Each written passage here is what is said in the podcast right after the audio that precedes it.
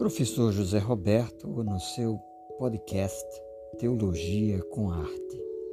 Vamos tratar hoje a respeito de uma obra eh, fundamental na literatura que é Metamorfose de Kafka. Franz Kafka foi um escritor tcheco que nasceu em Praga em 1883 sendo considerado um dos maiores escritores e mais representativos do século XX. Tratou de muitos temas e geralmente atrelados à condição social do ser humano. Ele pertencia a uma família judia da classe média, estudou direito, conseguiu emprego em uma empresa de seguros mas a sua vocação com a qual ele mesmo se identificava era com a literatura. E chegou mesmo a declarar: tudo que não é literatura me aborrece, e eu odeio até mesmo as conversas sobre literatura. Vamos tratar sobre metamorfose. Ele escreveu, além de metamorfose, o processo e o castelo, entre muitas outras obras. Interessante que um pouco antes de morrer, em 1924, ele havia solicitado a um amigo que queimasse toda a sua obra, porque não achava que ela seria digna de ser publicada. Por sorte de nós, leitores da literatura, o seu pedido não foi atendido. Então, Metamorfose é considerada a obra-prima de Kafka, tendo sido publicada pela primeira vez em 1915 no entanto, o texto foi escrito em 1912, em um curto período de 20 dias. É a história de Gregor Sansa, que renuncia às suas vontades para sustentar a família e pagar as dívidas dos pais. E certa manhã, esse homem, que é um caixeiro, acorda transformado, metamorfoseado, transformado em inseto. Alguns associam esse inseto a uma barata. Diante dessa situação, Gregor se coloca em uma condição angustiante. A única pessoa da família que lhe dá alguma atenção é a sua irmã Grete, mas que vai se afastando dele paulatinamente. Então, o, o Gregor ele vai sendo estigmatizado por causa dessa condição existencial de ser uh, metamorfoseado, transformado em um inseto.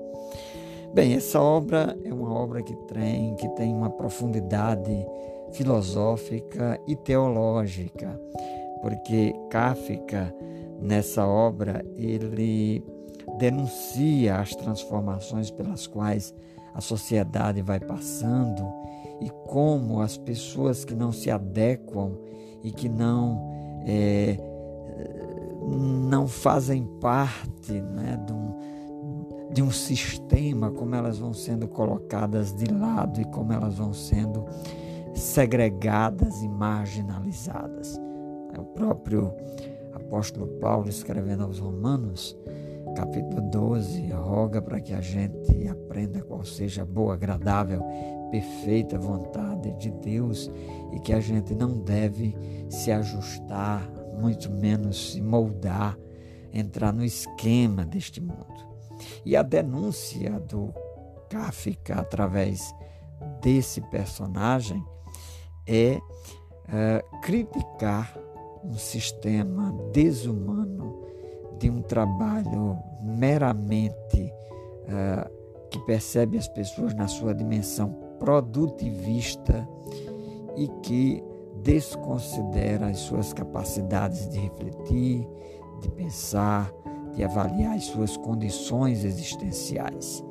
E essa é a crítica que, o, que a obra nos traz.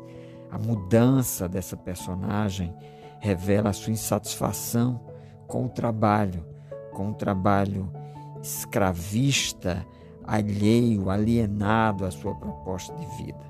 Então, o tema do trabalho, do trabalho burocrático, é recorrente na obra de Kafka.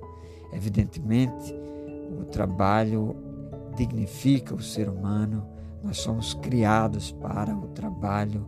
A própria Bíblia diz que Deus trabalhou, mas que Deus também descansou.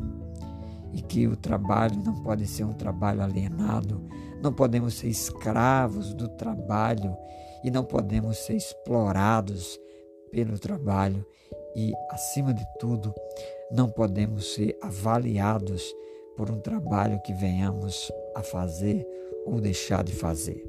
A nossa sociedade também costuma supervalorizar determinados trabalhos por acharem mais importantes. No entanto, tudo que nós fazemos deve ser feito para a glória de Deus. Devemos trabalhar dando valor e significado e sentido a tudo aquilo que nos chega às mãos, mas ao mesmo tempo o nosso trabalho não deve ser produto de opressão, não deve ser resultante da exploração daqueles que detêm maior poder e condição socioeconômica. Então, essa é uma obra que nos fala sobre o valor que as pessoas têm, sobre a dignidade da pessoa humana e que em uma sociedade mercadológica as pessoas às vezes são avaliadas por aquilo que elas conseguem produzir em termos de recursos financeiros, de dinheiro propriamente dito, de capital.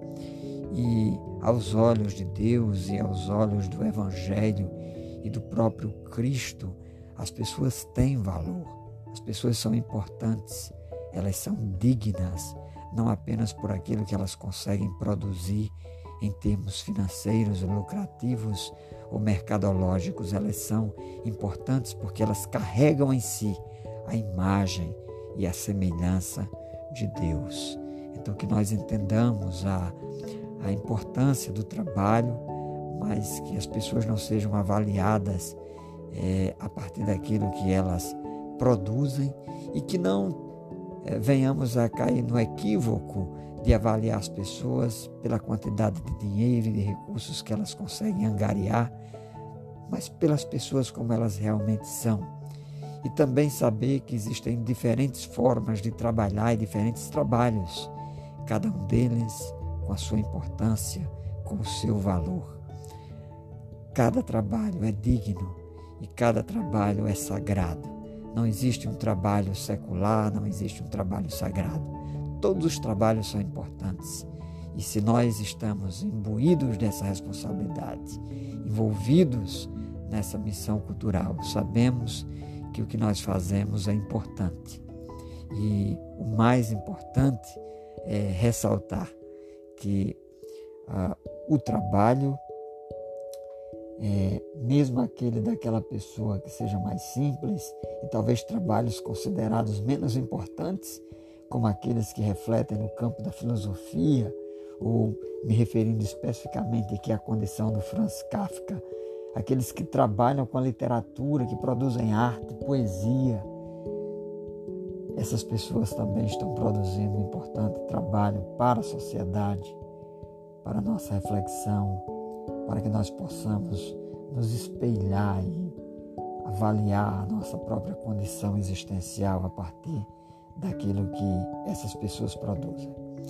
Muito bem, estamos concluindo aqui mais um podcast do seu Teologia com Arte. Falamos hoje do livro A Metamorfose, ou Metamorfose do Franz Kafka, que poderíamos tratar aqui também de outra obra dele, que é o Processo, que é uma obra também que fala sobre a condição humana diante da burocracia.